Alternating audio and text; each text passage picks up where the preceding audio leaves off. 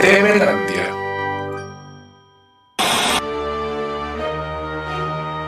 Mira cómo tiembla. Hoy presentamos El fantasma de caras y gestos. Buenas jóvenes, estamos en otro episodio más de... Se me olvida siempre, güey, ¿cómo se llama? Mira cómo tiembla. Mira cómo tiemblo. De Mira cómo tiemblo, donde contamos historias eh, paranormales, ya sea de terror o, o ovnis o cualquier otra cosa de ese tipo que no sea esté dentro de nuestra realidad o dentro de nuestra dimensión. Contamos, pero de personas comunes que nos cuentan sus historias y por nosotros las traemos hacia ustedes contadas de nuestra manera para ver qué tal les parece. Entonces, hoy vamos a continuar con otra historia y vamos a empezar con ya con la historia que aquí el, el buen Dan Larson nos la va a contar. Bueno, esta historia nos la compartió una chica. Gracias por comentarla. Una historia que vivió su papá. Eh, Entonces a ella le pondremos el nombre de anónima, a su papá le pondremos Porfirio para mantener el anonimato. Eh, comenta que el señor estaba delicado de salud y fue a buscar a un médico. Va junto con su esposa y con una de sus hijas. Entonces, cabe destacar que el consultorio médico al que iban estaba en la casa del médico que los atendía.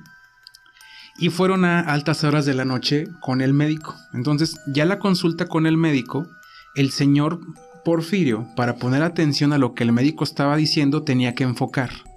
Pero hacia donde daba el médico era un pasillo largo que daba hacia unas escaleras.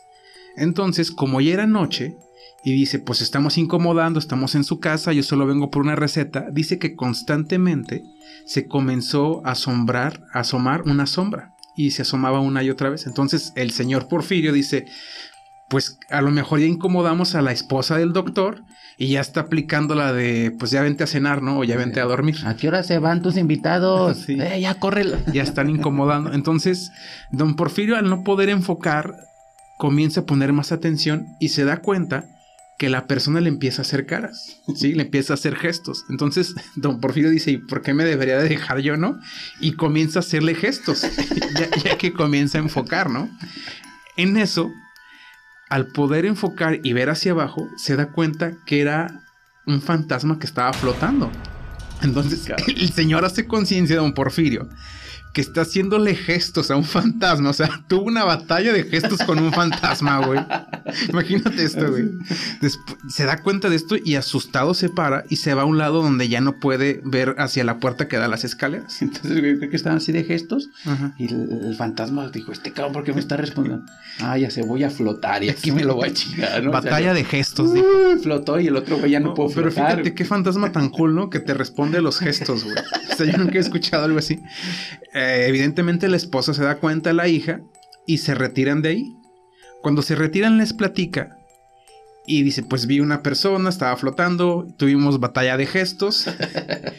y la hija, que era amiga, eh, la hija, que es hija del médico, le platica, oye, pues mi papá vio un fantasma, ya me habías comentado tú que habías cosas en tu casa, y le avientan el chascarrillo, pues que tu papá andaba borracho, ¿no? Tu papá andaba borrachón, entonces por eso vio eso. Entonces así quedó, ¿no?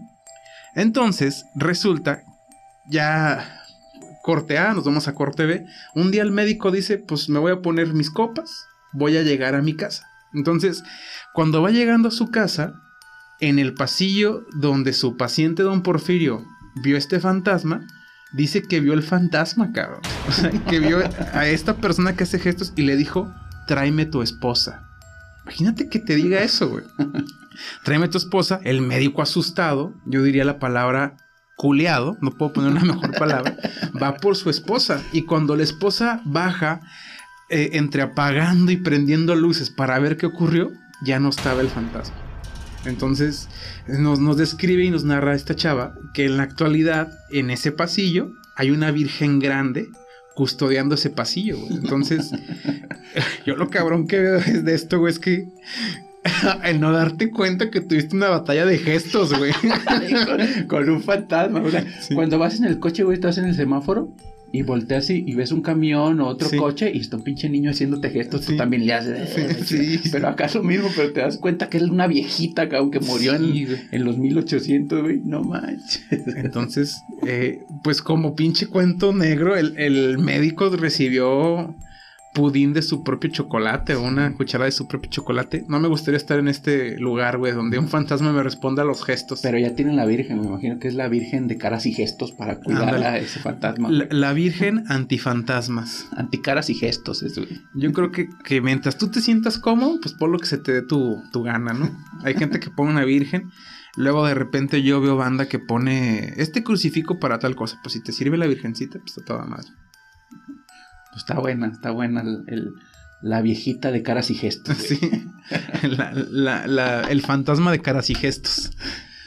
Pues espero que les haya gustado esta historia. La próxima vez que ve a alguien, vean a alguien lejos, no le hagan gestos. Puede ser la viejita o la llorona, ya saben, cabrón. Síganos en nuestras redes sociales, denle like, compartan si nos estás viendo en YouTube. Si nos estás escuchando en Spotify, recomiéndanos también.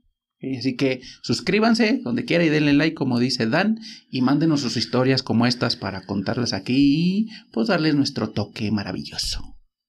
Muchas gracias, que estén bien, jóvenes. Mira.